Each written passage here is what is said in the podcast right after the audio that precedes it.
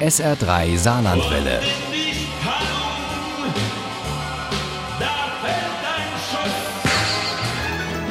Der Krimi-Tipp.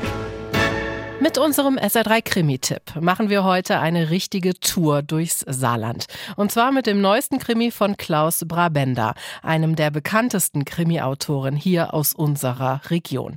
Seit vielen Jahren schon lässt Brabender in der schwarzen Reihe der Edition Schaumberg den inzwischen verrenteten Kommissar Joachim Schaum, genannt Josch, komplizierte Fälle lösen. Und das ist auch im Jubiläumskrimi so. Uli Wagner hat ihn mit Vergnügen gelesen. Dieser neue Fall ist der zehnte Brabender Krimi in der schwarzen Reihe und schon der Titel ist vieldeutig. Das Buch heißt Vorgestern. Das ist ein kleines Wortspiel. Vorgestern liegt ja nur zwei Tage zurück und deshalb habe ich das auseinandergeschrieben. Vorgestern erklärt der Autor, der in Neunkirchen aufgewachsen ist und nach einer Zwischenstation in Bexbach schon lange in Spiesen-Elversberg zu Hause ist. Dort lebt auch Josch, der inzwischen pensionierte Kriminalhauptkommissar Joachim Schaum. Und beide kommen durch die Krimis auch richtig viel rum im Land. In Spiesen-Elversberg am Turm, im Binstental, Itzenblitz. Später sind wir dann in Oppen, in Losheim am See und in Scheiden, dem höchstgelegenen Dorf des Saarlandes. Genau. Dort am Turm in Spiesen-Elversberg wirbt kurz vor der Landtagswahl im Saarland ein aufstrebender Politiker um Stimmen.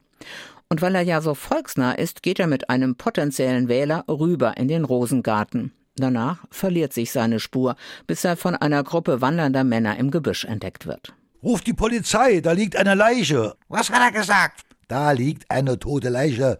Wir müssen die Polizei verständigen. Die Informationen zum Toten sind spärlich, die Nervosität auch des Polizeipräsidenten dagegen groß. Ein politisch motivierter Mord im Saarland.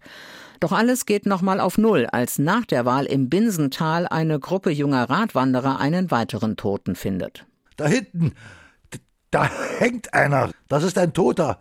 Ist das ekelhaft. Der hängt da wie eine tote Sau. Der Modus operandi ist vergleichbar und schon denken die Ersten mit Grauen das Unwort Serientäter. Kleinschmidt wurde 56 Jahre alt, geboren in Quierschied. Todesursächlich war das Durchtrennen der Kehle. Auf den ersten Blick gibt es keine Verbindung zwischen dem Fahrradhändler Lars Kleinschmidt und Alexander Fritsch, dem Politiker.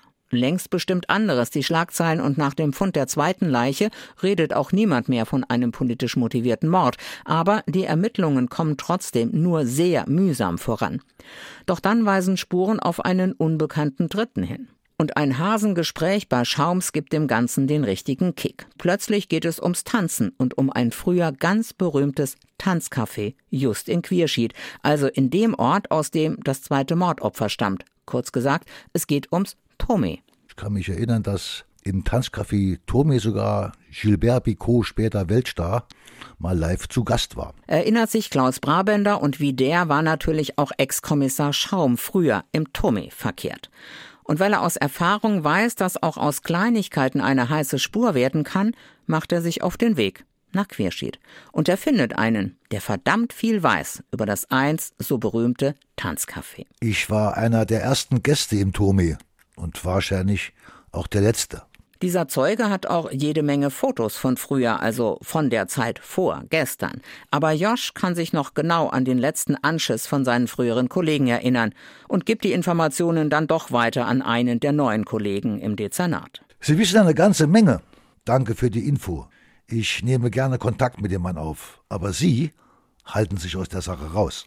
Auch in seinem zehnten Krimi gelingt es Klaus Brabender, einen komplizierten Fall mit einer Tour an besondere Orte im Saarland zu verbinden und als Sahnehäubchen gibt es noch ein bisschen Geschichte obendrauf. Vor gestern von Klaus Brabender ist spannend, unterhaltsam und sehr geheimnisvoll. Vorgestern von Klaus Brabender ist in der schwarzen Reihe der Edition Schaumberg erschienen. Das Taschenbuch hat 304 Seiten, kostet 15 Euro. Ohne Krimi geht die Mimi nie ins Bett. Für Mimi und andere Krimi-Fans. SR3 Saarlandwelle. Hören, was ein Land fühlt.